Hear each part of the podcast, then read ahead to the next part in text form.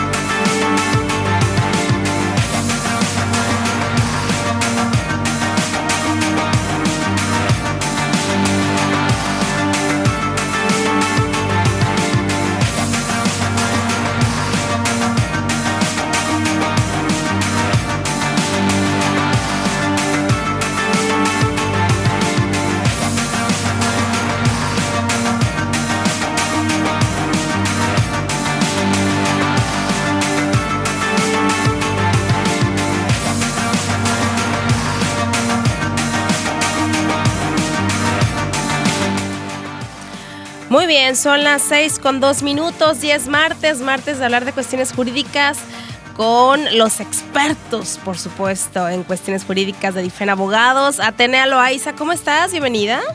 Muchas gracias, muy contenta de verte, de escucharte, por supuesto a todo tu auditorio y a todos en cabina, un saludazo, espero verlos pronto presencialmente, pero pues a darle con temas muy interesantes, Mari Carmen, que compete también a nuestro tema ecológico, que tanto platicas con Josie Zamora. La verdad es que me da mucho gusto poder compartir este tema legal porque me parece súper relevante que la gente sepa que el derecho tiene todo que ver con todas nuestras áreas en el ámbito de aplicación a vida así por haber y la ecología no es una excepción.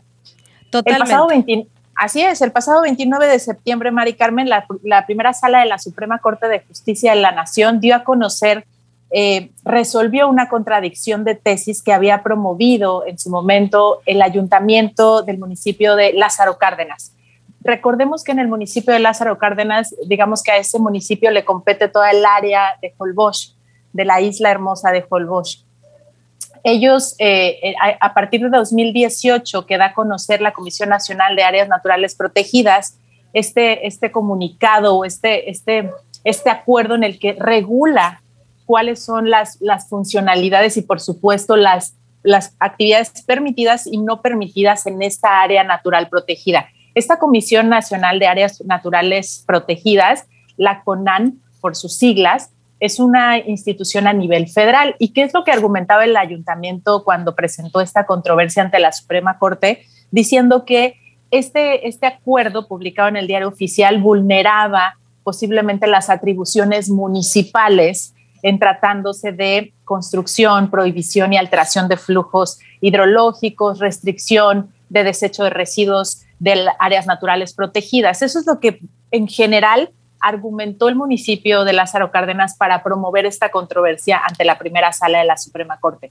Y ya la sala, el 29 de septiembre, esta primera sala determinó que, la, que la, contra, la contradicción de tesis resultaba procedente pero infundada. ¿Qué significa? Que pues efectivamente procedía a presentar la controversia constitucional, pero no resultaba fundada. Y en razón de que, dice la primera sala, que no resulta fundada, pues precisamente porque el área que se denomina, y lo voy a decir tal cual textual, a ver si no me equivoco, Yumbalam, así está denominada esta, esta área protegida, Yumbalam en Holbox, es, es nada más y nada menos que un sitio de conservación de la biodiversidad no nada más a nivel nacional, sino a nivel internacional. Esta, esta característica ya otros organismos como Organización de las Naciones Unidas ha determinado que esta área natural protegida está con esas características y en esos términos, Mari Carmen. Por lo tanto, la primera sala se pronuncia en decir, bueno, pues fue procedente de tu controversia porque sí lo hiciste en tiempo y forma, le contesta al municipio de Lázaro Cárdenas, sin embargo, no resulta fundada en razón de que no está sobrepasando esta comisión que emitió el acuerdo ningún tipo de facultad municipal, porque el artículo 27 constitucional, Mari Carmen, es muy claro en tratándose de todo lo que tiene que ver con áreas eh, naturales o áreas protegidas. Y eh, te voy a citar brevemente que dice que la nación tiene en todo tiempo el derecho de imponer a esta propiedad privada incluso modalidades que dicte el interés público, entre ellas obviamente con un objetivo que es una distribución equitativa de posiblemente en tratándose de riqueza pública, conservación y desarrollo equilibrado del país y por supuesto el mejoramiento de las condiciones de vida. Entonces ahí es donde la primera sala dice, no municipio, me parece que el acuerdo que emite la, la, la comisión es correcto, no te está invadiendo en tus esferas competenciales y queda válido y firme este acuerdo cuáles son las actividades que no le va a permitir que desarrolle el municipio dentro de esa área eh, natural protegida, pues actividades eh, productivas de bajo impacto ambiental es lo que le puede permitir. De, bajo impacto ambiental implica que no construyas, por supuesto, ¿no? porque vas a tapar flujos. Colecta científica de ejemplares de vida silvestre es lo que se puede sí hacer. Colecta científica de recursos biológicos forestales, o sea, todo encaminado a la preservación y conservación. Esto es lo que sí se puede. ¿Qué es lo que no se puede alterar o destruir por cualquier medio o acción? Sitios de alimentación, anidación, refugio o reproducción de estas especies de vida silvestre que ahí se puedan estar gestando o desarrollando, alterar o fragmentar el hábitat de anidación de tortugas, apertura de bancos de material y remoción o extracción de materia mineral y pétreo. Es decir, estas funciones o estas actividades que van encaminadas a la destrucción del, del área natural. Explotación, claramente, la explotación del área natural. Y es que sabes que, eh, querida Tenea, no sé si tú recuerdas, hace, yo me acuerdo hace 13 años que llegué a estas tierras quintanarruenses, y es que Holbox era literalmente arena, arena con bellezas naturales, eh, con una luna increíble en esa dimensión de estrellas que en pocos lugares puedes encontrar y que al pasar de los años, en 6, 7 años, regresabas al mismo lugar esperando encontrar lo mismo y encontrabas a un Playa del Carmen diminuto, ¿no? A una quinta avenida diminuta. Así es, definitivamente esto es, este es el, el, meollo de toda esta, esta discusión constitucional que ahora se volvió constitucional por el tema de la controversia constitucional y por eso llegó a la primera sala pero es conservar nuestro entorno ambiental. Y si un pulmón, como lo es esta, esta reserva natural Jumbalam, está siendo eh, puesta en peligro, incluso por mismas autoridades municipales, y no estoy señalando a nadie, simplemente es una situación que debemos poner en el ojo público y por supuesto que si hay los mecanismos legales para defenderlas, pues bueno, eh, defenderlas a toda costa, porque finalmente lo que acabas de decir tienes toda la razón. 10, 15 años, Holbox era un paraíso en la tierra, ¿no? Entonces, eh, mm. ahí también es importante señalar que la sala también destaca, la primera sala dice Holbox, no nada más es Holbox, Holbox se divide en 15 subzonas, o sea, tiene 15 subzonas específicas entre playas, dunas costeras, playas de punta mosquito, humedales, lagunas, o sea, es tan diverso el ecosistema en Holbox que no nada más estamos hablando de una cosa, sino de varios ambientes, de varias subzonas que deben ser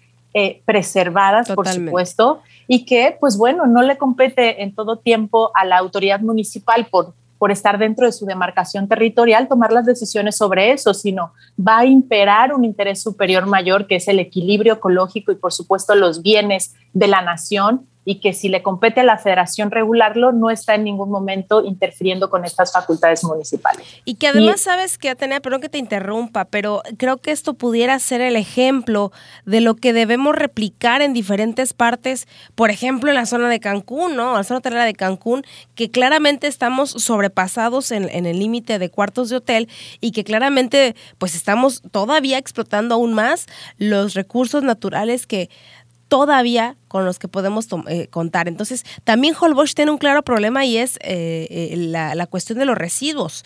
Entonces, esta parte de los residuos sanitarios que necesita sí o sí una regulación urgente. Así es, definitivamente esta parte, Mari Carmen, que habla sobre el tema de residuos, es, es parte de lo que motivó también el determinar que este acuerdo reunía todas las características de preservación de esta zona de Holbox. Efectivamente, una de las cosas más tremendas y fenómenos que ocurren en Holbox es precisamente esta falta de eh, instalaciones para que las aguas residuales tengan un destino de reciclaje, vamos a pensarlo así, y no estén desembocando en diferentes humedales, en diferentes lagunas, en diferentes estéreos de agua que permitan la contaminación indiscriminada. Entonces, definitivamente es una de las situaciones que el plástico, todo el PET que se queda ahí eh, obstruyendo, por supuesto, la libre circulación del agua, mata ecosistemas. O sea, son situaciones ya muy delicadas y que al final del día de pronto parecen lejanos estos temas ecológicos, pero tienen todo que ver con nuestro actual ambiente. Ya se nos acercan huracanes mucho más fuertes, ya tenemos estaciones del año mucho más eh, alocadas, ¿no? Decimos que febrero loco y marzo otro poco, y realmente nos están llegando las estaciones adelantadas por el mismo calentamiento global que estamos generando. Y bueno, este 100% es un acierto de la primera sala de la Suprema Corte declarar válido este acuerdo publicado en 2018 y que rija efectivamente la regulación de esa área natural protegida, especialmente en Holbox, que a mí me parece digno de publicarse por todos lados para que la gente sepa que contamos con pulmones importantes y que estamos haciendo algo por cuidarlos para nuestras próximas generaciones. Totalmente, y que además tenemos una fecha límite, Atenea. Sea Holbox, sea Quintana Roo, sea Latinoamérica, sea el mundo, tenemos una fecha límite y es el 2050. Y si no activamos ese autocontrol que el ser humano necesita, sí o sí, eh, bajarle a esta avaricia de querer tener más y más y explotar cada vez más nuestra tierra y nuestra biodiversidad y nuestros sistemas ecológicos, tenemos que controlarnos.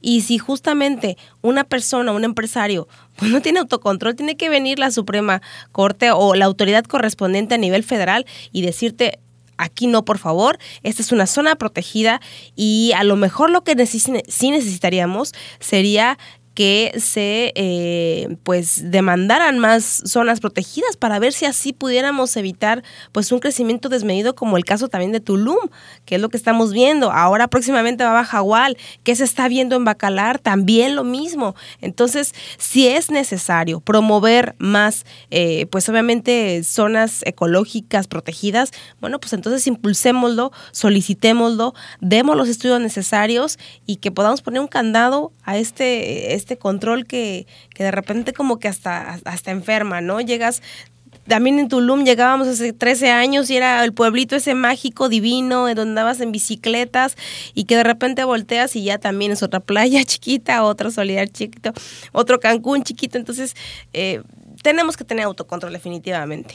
Así es, y caminar de la mano en el desarrollo turístico, por supuesto, y sabiendo que nuestra base y nuestra mayor atractivo a nivel internacional, y somos reconocidos mundialmente por ello, es precisamente la riqueza de nuestros recursos naturales a nivel país y República Mexicana. Pero Quintana Roo tenemos de los recursos naturales más vastos, más completos, más hermosos, colores turquesa tenemos todavía sigamos conservando, por supuesto, el desarrollo. Esto no significa que estemos peleados con el desarrollo, significa que más bien vayamos evolucionando hacia un desarrollo sustentable, hacia un desarrollo más respetuoso de nuestros de nuestras áreas naturales protegidas y de esos recursos naturales que tanto nos han hecho brillar a nivel internacional, pero que también puede ser el acabose para nuestro puerto turístico si no los cuidamos. Entonces, pues creo que ahí queda la información también para la gente, para que sepa pues que también en materia legal se están trabajando en temas relacionados con nuestro ecosistema y que también como ciudadanos nos toca aportar nuestro granito de arena y si estamos ahí visitando, por supuesto, tener las medidas necesarias para seguirlos conservando. Ahora que me fui a Monterrey, nada más como dato, ahora que me fui a Monterrey, tengo una amiga súper ecológica, igual que yo y Zamora, y era, yo me tomo una botella de agua y me la llevo para reciclar a mi casa. Entonces llevaba como 5 kilos de más en su maleta. Pero así debemos de ser, debemos empezar por nuestra casa, por nuestra persona. En fin, muchas gracias Atenea. Muchísimas gracias Mari Carmen, estamos al habla, cuídate. Perfecto, saludos, gracias.